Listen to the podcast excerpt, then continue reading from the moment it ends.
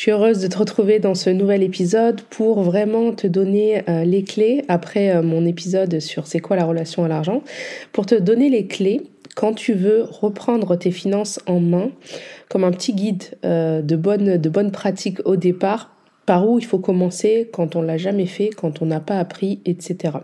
Donc par quoi commencer, par où commencer quand on veut reprendre ses finances en main? Et je vais te parler ici, donc euh, si tu es entrepreneur, ça va te parler parce que je vais te parler aussi bien des finances personnelles que des finances professionnelles. Souvent, on me pose la question, mais c'est quoi gérer ses finances professionnelles? Eh bien, c'est tout simplement le fait d'avoir euh, une, bonne, une bonne gestion, une bonne, de bonnes pratiques par rapport à l'argent qu'on gagne via son activité, tout simplement. Donc, euh, reste, reste bien, euh, bien jusqu'à la fin parce que le dernier conseil, euh, le numéro 6, c'est vraiment un conseil pépite. On n'y pense pas toujours. Mais vraiment reste à la fin pour que tu puisses avoir l'intégralité des informations et que tu puisses vraiment comprendre par quoi il faut commencer et jusqu'où il faut aller. Voilà. Donc le premier conseil que j'ai envie de te donner, enfin avant de te donner pardon, le premier conseil, j'ai vraiment euh, envie que tu gardes en tête euh, une chose, c'est que les clés pour bien gérer son argent quand on veut reprendre ses finances en main, il y en a trois. Donc ça, c'est vraiment à chaque fois que tu vas te poser une question pour prendre une décision financière ou pour pouvoir mieux gérer ton argent, tu vas devoir garder en tête quelque chose. C'est-à-dire, est-ce que, donc trois, trois choses que je te décris ici. La première, c'est la clarté. Est-ce que lorsque je fais cette action, j'ai assez de clarté euh, pour prendre mes décisions. Deuxièmement, est-ce que euh, j'ai toujours euh, en, tête hein, le fait d'anticiper donc je dois être capable de toujours anticiper les choses qui vont arriver. Alors bien évidemment et heureusement, dans la vie, il y a des choses qu'on ne peut pas anticiper. il y a des imprévus, il y a des vrais imprévus. Mais parfois, quand, quand, je, quand je, je, coach donc, euh, des, des, femmes au sujet de leurs finances personnelles ou, ou professionnelles, elles me disent Ah ben j'ai peur des imprévus. Mais ça, déjà, les imprévus, c'est quelque chose qu'on ne peut pas éviter. Et j'ai envie de dire, euh, parfois, on confond même la définition d'imprévu, la notion de d'imprévu en finance, euh, que ce soit personnelle ou professionnelle, on ne sait même pas ce que ça veut dire les imprévus. Par exemple, si on connaît euh, un événement particulier qui nous demande de, une dépense particulière euh, dans l'année, exemple, euh, la réparation de sa voiture, exemple euh, les anniversaires, exemple une fête particulière, une fête de famille, les rentrées scolaires, etc. Bref, toutes ces choses-là, on dit ah mais j'ai eu un imprévu, euh, voilà donc j'ai dû sortir telle somme. En réalité, ça c'est pas du tout un imprévu, ça a des dates fixes. À partir du moment où on est capable d'identifier sur un calendrier euh, bah, la dépense qui va arriver à telle date et c'est systématique chaque chaque année, eh bien ce n'est pas un imprévu, ça n'a pas être ça n'a pas à être classé dans de l'imprévu. L'imprévu, c'est typiquement quelque chose qu'on n'aurait jamais pu prévoir et qui est arrivé. Quoique en finance personnelle, on a la possibilité de, de, quand même se prémunir par rapport à ça, mais on en parlera euh, un peu plus tard. Donc clarté, anticipation et aussi visibilité. Il faut que j'ai absolument euh, ces trois choses-là en tête. Clarté, anticipation, visibilité. C'est toujours ce que je recherche. Mon objectif, en tout cas, quand je gère mon argent, c'est vraiment ça. Si j'ai ces trois choses-là, eh bien, je suis capable, euh, eh bien, j'ai tout ce qu'il faut en fait entre les mains pour avoir une excellente gestion financière, que ce soit au niveau de mes, euh, de mes finances personnelles ou de mes finances professionnelles. Donc ça, clarté, il faut que ce soit clair, l'anticipation et la visibilité. Maintenant, on peut passer donc au premier conseil que je vais te donner. Il y en a six et le premier est le suivant il faut vraiment que tu gardes en tête que euh, en finance personnelle ou professionnelle, en tout cas quand on veut bien bien bien gérer et qu'on est euh, entrepreneur, c'est hyper important que tu puisses garder en tête que on ne mélange pas ses finances euh, personnelles et ses finances professionnelles. Ça veut dire que tout simplement, je ne vais pas utiliser l'argent de mon entreprise, de ma société pour payer des choses euh, qui concerne plutôt euh, ma partie, ma vie privée, tout ce qui est euh, personnel. Ça ne veut pas dire que, alors je m'explique parce que ça peut être, ça peut être pas très bien compris.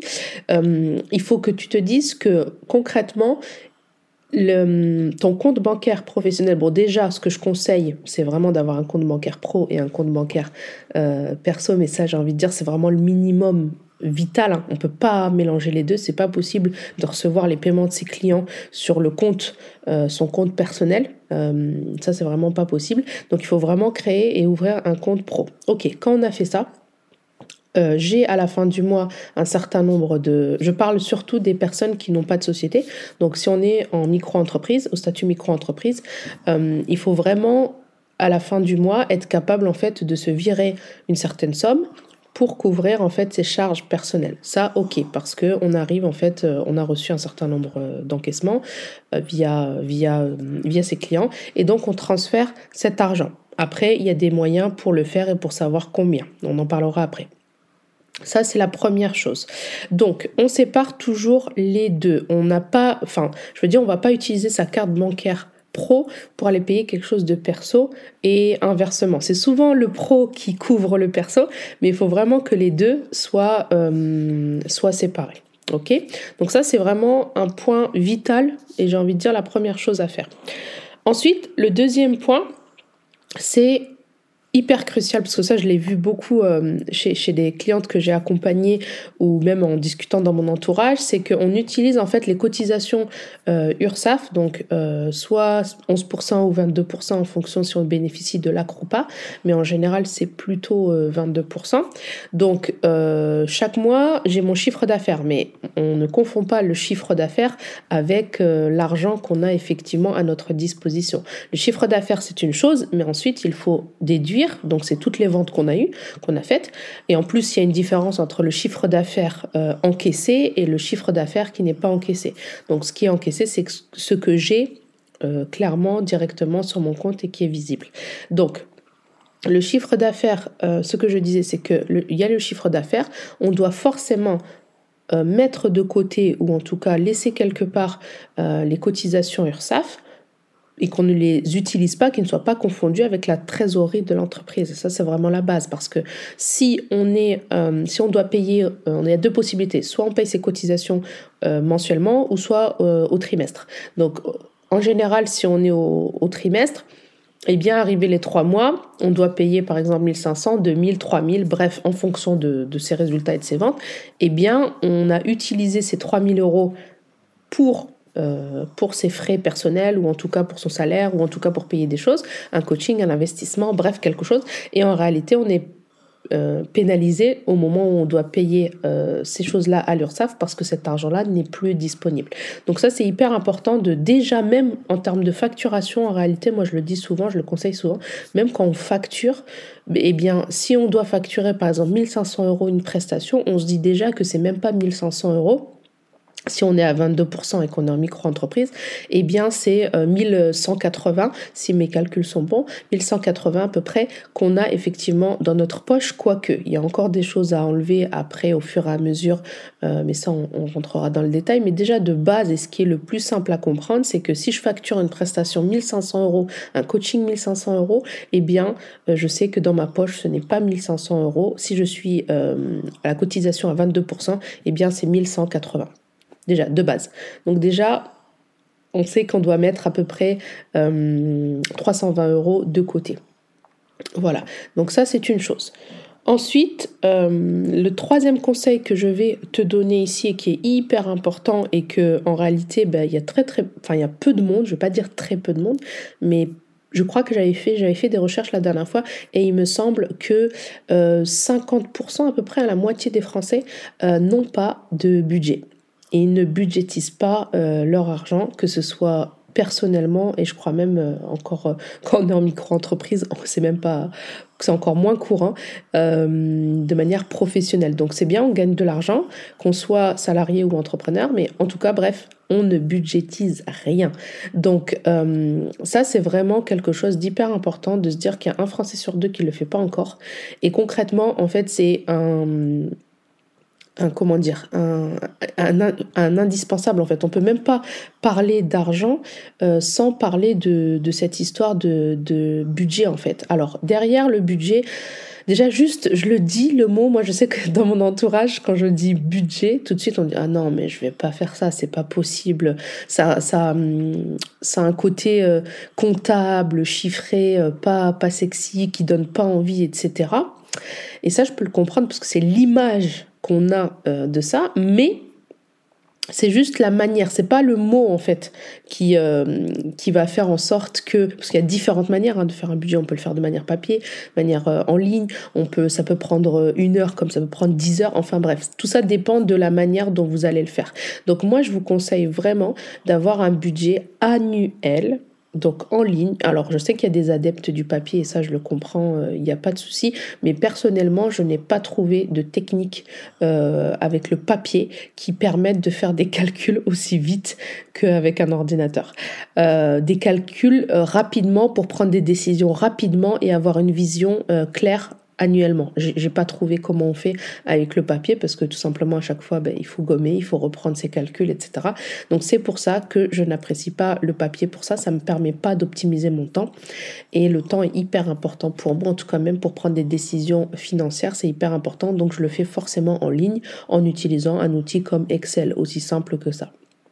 Donc, que ce soit pour ses finances personnelles, donc avoir une visibilité toujours sur un an, donc par exemple on est en février 2023, eh bien moi je sais ce que je vais faire avec mon argent jusqu'en février 2024. Ça c'est le minimum. Et que ce soit d'un point de vue perso, finance perso, ou d'un point de vue finance professionnelle. Pourquoi? Parce qu'il y a des choses qui vont arriver ponctuellement dans l'année auquel je dois me préparer. C'est pas parce que euh, on est en janvier que je vais pas préparer euh, une dépense particulière, euh, je sais pas ma réparation de voiture en décembre ou autre, et donc je vais m'y préparer qu'en novembre ou pire en décembre. Parce que c'est sûr que si je m'y prépare en décembre et que la dépense doit arriver en décembre, eh bien c'est sûr et certain, il y a de très fortes chances pour que je sois dans une situation délicate et que je, je puisse pas en fait, tout simplement, ou alors que je me mette dans une situation de découvert, etc ce qui n'est pas du tout euh, l'objectif, bien au contraire. Donc c'est pour ça en fait, c'est ce que je disais tout à l'heure dans la clé pour pouvoir bien gérer ton argent, c'est l'anticipation. Donc une des clés c'est vraiment l'anticipation. J'anticipe, même si ça nous paraît loin, on se dit oh mais c'est bon j'ai le temps d'ici décembre, etc. Pas du tout. Et c'est la même chose pour euh, la gestion pro. Si par exemple tu espères, tu es coach, euh, tu es prestataire de service et tu veux déléguer euh, prochainement une partie de ton activité, ok, tu veux avoir recours à une assistante virtuelle et tu te dis bah j'espère qu'à la rentrée prochaine, on est en février, donc en septembre, eh bien j'aimerais déléguer ça. Du coup, tu dis ouais mais ça va, j'ai le temps, je verrai plus tard, euh, voilà. Et tu te dis en septembre, bien, je vais le faire.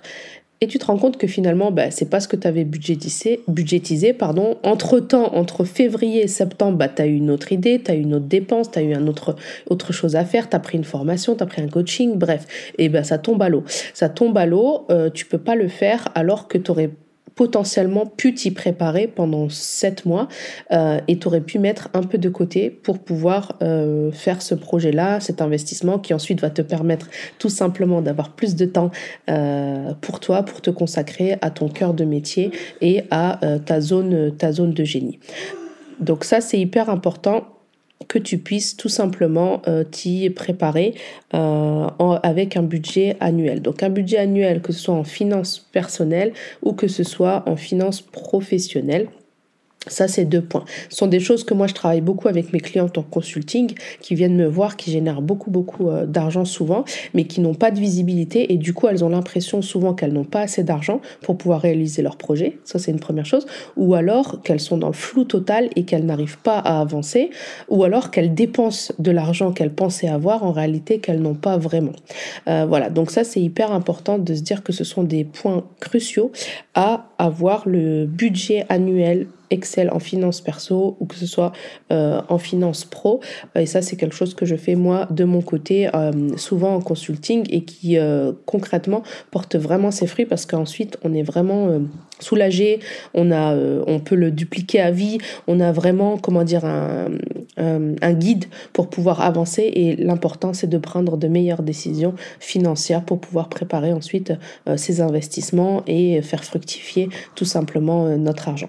Donc ça, c'était le conseil numéro 3. Numéro 3, pardon. J'ai mis en place quelque chose qui a fait que maintenant, euh, lorsque je vais faire tout simplement ma routine, vérifier mes dépenses, vérifier que tout est passé, euh, tout est bien passé, que est-ce que il y a de l'argent euh, que je peux réallouer quelque part, est-ce que tout s'est passé comme je l'avais prévu, tiens finalement ce projet que j'avais peut-être décalé un peu plus tard, eh bien j'ai l'argent aujourd'hui disponible pour pouvoir le faire, etc., etc.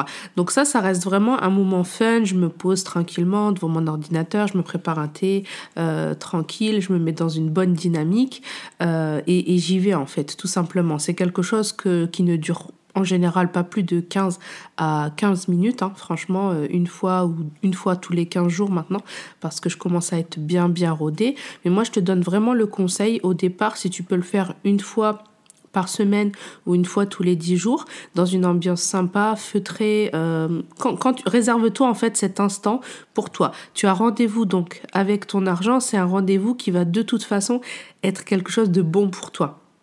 Et l'objectif, c'est que ça devienne une habitude. Si ça ne devient pas une habitude, eh bien, c'est quelque chose qui va toujours rester pénible pour toi. Donc déjà, autant créer les bonnes conditions pour pouvoir le faire.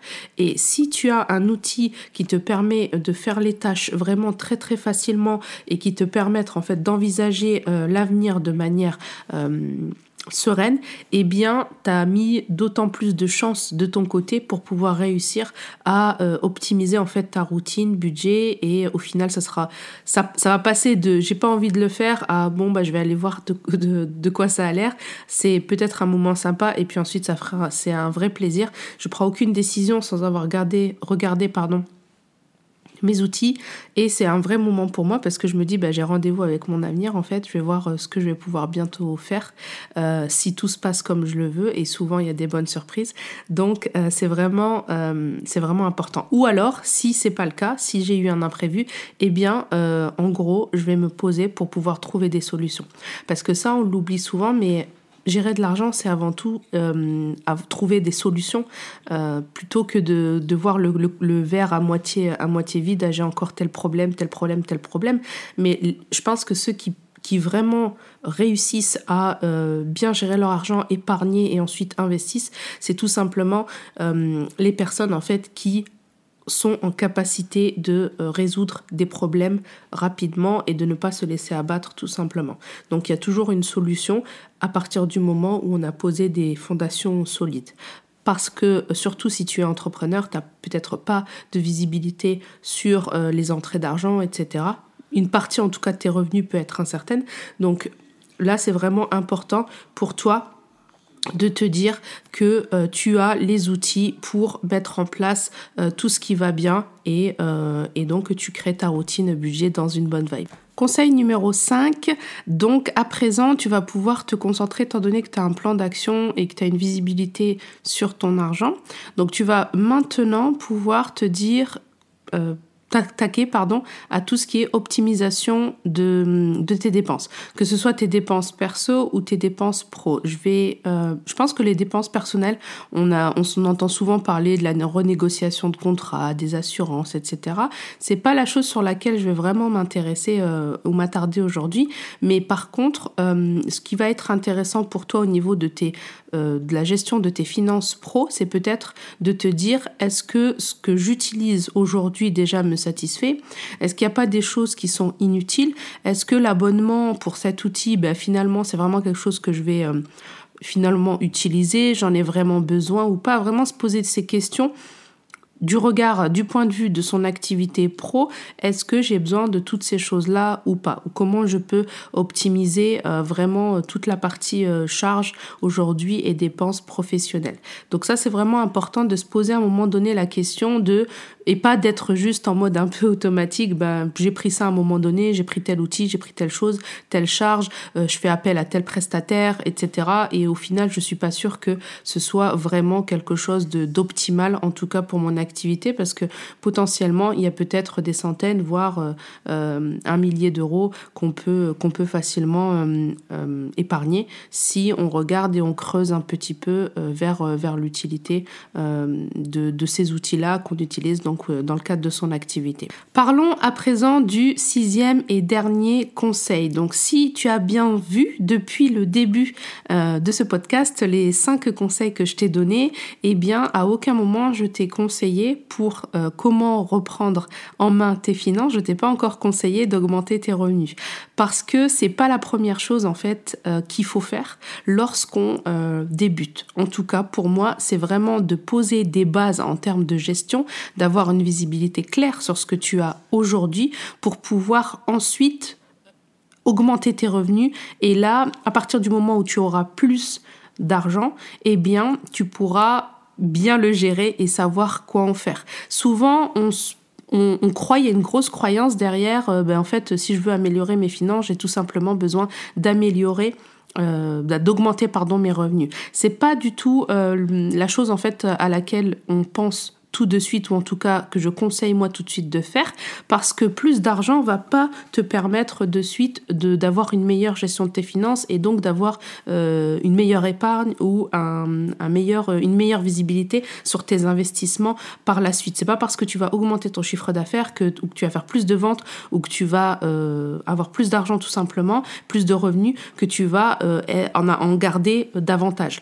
Donc il faut vraiment toujours garder en perspective et mettre deux choses en perspective c'est que certes, tu as euh, tes revenus, comment tu vas augmenter tes revenus et tu as surtout en fait la différence entre les deux. Donc si j'ai plus de revenus et que j'ai plus de charges ou plus de dépenses, eh bien euh, que j'ai 10 000 euros, 15 000 euros, 20 000 euros, 5 000 ou 1000 euros, eh bien ça ne changera rien. Voire même, j'ai envie de te donner euh, un exemple concret, si j'ai 10 000 euros et que je dépense 10 000 euros, eh bien, en réalité, il me reste zéro. Donc, c'est la même chose. En revanche, si par exemple, j'ai un chiffre d'affaires de 5 000 euros et qu'en réalité, je suis capable de bien gérer mon argent, que ce soit au niveau personnel ou au niveau professionnel, et que j'ai euh, 2000 euros de, dépenses, eh bien, j'ai un reliquat, tu le comprends assez vite, que j'ai un reliquat en réalité de 3000 euros. En résumé, tu vas donc pouvoir euh, augmenter donc tes revenus à condition, et ça, c'est vraiment la chose euh, qu'il faut garder en tête parce que c'est pas quelque chose qu'on entend souvent.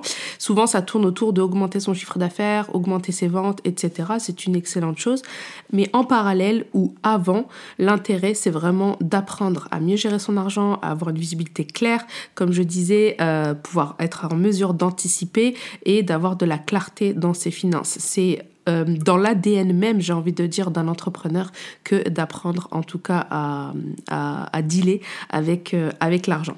Donc, je vais te résumer très rapidement les cinq conseils que je t'ai donnés pour euh, être sûr par quoi en gros il faut passer pour commencer à reprendre ses finances en main si tu ne l'as jamais fait. Donc conseil numéro 1, toujours séparer ses finances perso et pro. Conseil numéro 2, toujours épargner les charges en fait qui ne doivent pas être intégrées dans ta trésorerie et en gestion classique. Avoir un budget pour euh, tes finances perso et tes finances pro. Toujours séparer les deux et avoir une visibilité euh, toujours sur un an, 12 mois minimum, c'est le minimum.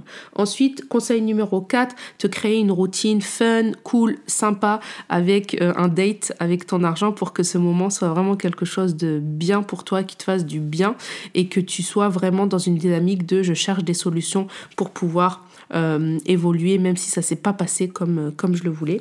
Et enfin, le conseil numéro 5, c'est oui, je vais me créer peut-être une nouvelle source de revenus en 2023, je vais y réfléchir, mais dans un premier temps, ça va se faire uniquement si j'ai fait les autres étapes, si j'ai appris à mieux gérer mon argent pour que tout simplement quand l'argent va arriver, eh bien je saurai quoi en faire, où le mettre et qu'il puisse vraiment me servir moi et servir mes objectifs de vie et mes objectifs business.